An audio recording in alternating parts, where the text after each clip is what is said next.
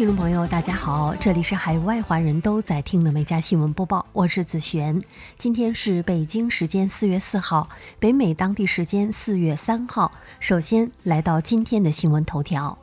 美国联邦调查局近日发布数据显示，在刚刚过去的三月，美国新购枪支数再次激增，约有二百三十万支新枪售卖登记在案，这也是有史以来美国枪支销售量第二高的月份。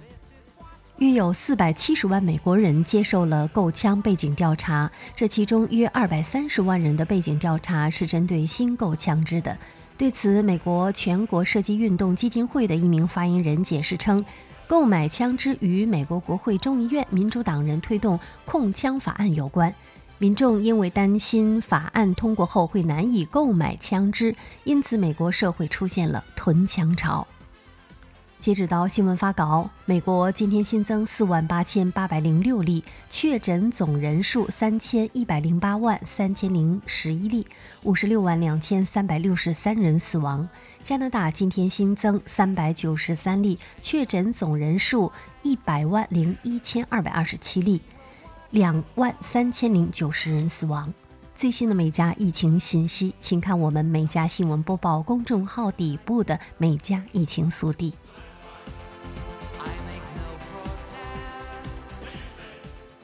好，进入今天的焦点新闻。美国总统拜登近日公布了一项两万亿美元的基础设施计划，该计划为期八年，为拜登哈里斯政府重建更美好未来计划的一部分，旨在重建美国老化的基础设施，推动电动汽车和清洁能源，提高税率，创造就业机会。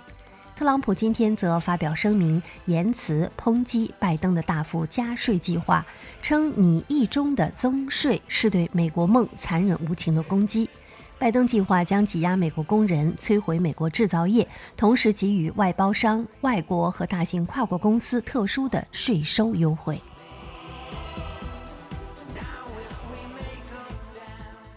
美国疾控中心近日在白宫新闻发布会上表示，完成接种新冠疫苗的个人可以在美国境内恢复旅行。不过，疾控中心主任还表示，虽然接种疫苗后的个体被新冠感染的几率不大，但鉴于目前美国和国际新冠病例仍在增加，他个人并不赞同开放旅行。目前，全美有超过一亿人已经接种至少一剂新冠疫苗，每天约三百万人接受接种。数据显示，防疫效果良好。经过一年多的居家防疫，美国旅游业、航空业大受打击，很多美国人渴望尽快恢复自由出行。备受期待的《老友记》重聚特别节目将于下周开拍。此前，由于疫情的原因，原定的拍摄计划已经推迟了几个月。据介绍，HBO Max 的无剧本特辑将于下周在洛杉矶开拍。尽管 HBO Max 拒绝发表评论，但已经有消息证实，这次重聚将由原剧组的所有六名演员出演。他们将会在位于加州伯班克的华纳兄弟工作室的原摄影棚二十四号舞台拍摄。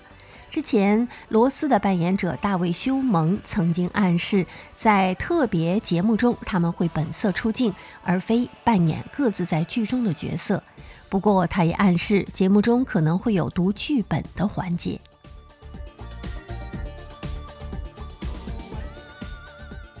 美国德克萨斯州一间公立学校卡罗尔顿法莫布兰奇独立学区近日被曝，其测验题目中居然出现了种族歧视的内容。德州女大学生乔伊在妹妹的考题中发现中国部分地区有人吃猫狗是常态等涉嫌种族歧视字眼。在下面哪一项是中国人的常态的问题下，有如下三个选项。A 在餐厅打嗝会被割掉嘴唇，这在中国很普遍。B 如果小朋友偷了糖果会被打五十下，在中国部分地区很普遍。C 在中国部分地区吃猫狗很普遍。报道提到，CFBISD 负责人在一段视频中回应称，这份试卷的用语是不恰当的、不尊重的，并表示正在调查。拟定试卷的三名教师目前已经被停职。本周，美国十三个州的检察长就美国政府提起诉讼，原因是他们不满政府颁布的一点九万亿美元新冠救助计划中的关键一条，即禁止各州利用政府援助降低税收。这项诉讼在亚拉巴马州的一家地方法院提起，诉讼要求法官废除美国新冠救助计划中的一项条款。该条款禁止各州政府将大约一千九百五十亿美元的联邦资金用于直接或间接抵消净税收的减少。报道提到，包括阿拉斯加州、佛罗里达州、爱荷华州、蒙大拿州等各州的总检察长都签署了这项诉讼。俄罗斯莫斯科市一家法庭二号裁定，社交媒体推特三项违法记录成立，违反俄罗斯联邦行政违法法典，对其共处罚八百九十万卢布。俄联邦通信、信息技术和大众传媒监督局三月十号还宣布，因推特在俄未能遵守相关法规，自当日起将推特在俄境内的服务速度降低。该局称，自2017年起，已向推特发出超过2.8万次的通知，要求删除涉及吸毒、儿童色情和煽动未成年人自杀等非法内容的链接和帖子，但推特未能满足相关要求。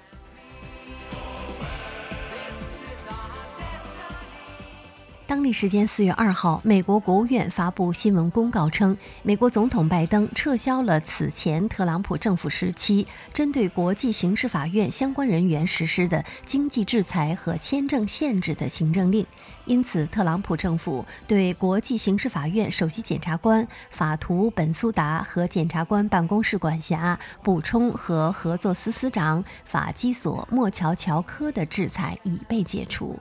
同时，美国国务院指出，仍然强烈反对国际刑事法院涉及阿富汗和巴勒斯坦局势的行为，但其认为，比起实施制裁，通过与国际刑事法院程序中的所有利益相关者接触，能更好解决相关案件。五十岁华人女子爱丽丝·畅在加拿大西约克郡开了一家中餐厅。近日，她因回应顾客批评的任性言论，引发了不少网友的关注。对于一条称食物糟透了的评价，爱丽丝·畅回怼说：“你点了一份素食套餐，然后抱怨里面没有肉，你给差评只是不想承认自己的问题。”他对意外走红回应说：“他们对于餐厅提供的食物是非常认真负责的。回应差评是因为不想因为不负责的评论难过。看评论的人也应该知道到底是怎么回事儿。如果是我们搞砸了，也会认真回应批评的。”纽约上周动物冒险公园一只名为“四月”的网红长颈鹿因关节炎严重恶化到无法治疗，动物冒险公园周五对“四月”实施了安乐死。二零一七年，动物冒险公园曾记录“四月”怀孕和生产的过程，这使得“四月”迅速成为了网红，吸引大量的民众在线观看它的日常生活。今年三月份时，“四月”的腿部下部关节严重恶化，已经完全无法站立。动物冒险公园表示，它是我们家庭的重要成员。我们知道这一天终究会到来，我们的心都要碎了。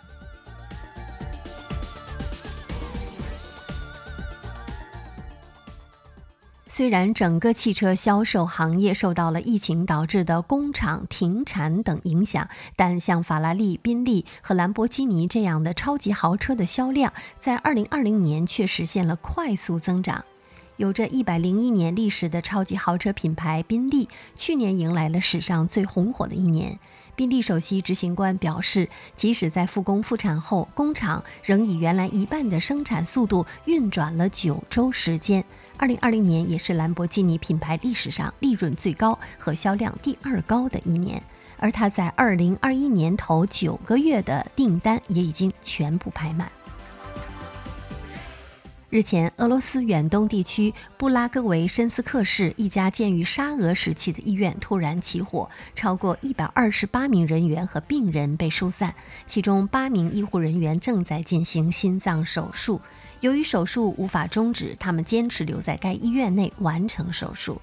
在大火中，手术室通过一根单独的电缆供电，消防员站在一旁，确保烟雾不会扩散到手术室。该手术的主刀医生称：“面对大火，我们无能为力，但我们必须救那个人。我们做了力所能及的所有事。”该医疗团队在两个小时内完成了手术，并立即将病人转移到了另一个地点。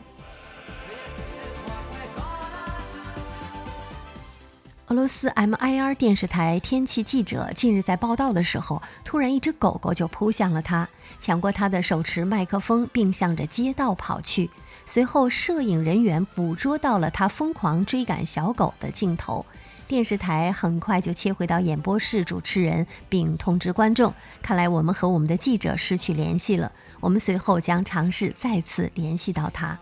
这段视频随后在社交媒体爆红，大家对这场可爱的直播事故进行了调侃。有网友称，显然俄罗斯的麦克风是用培根做的。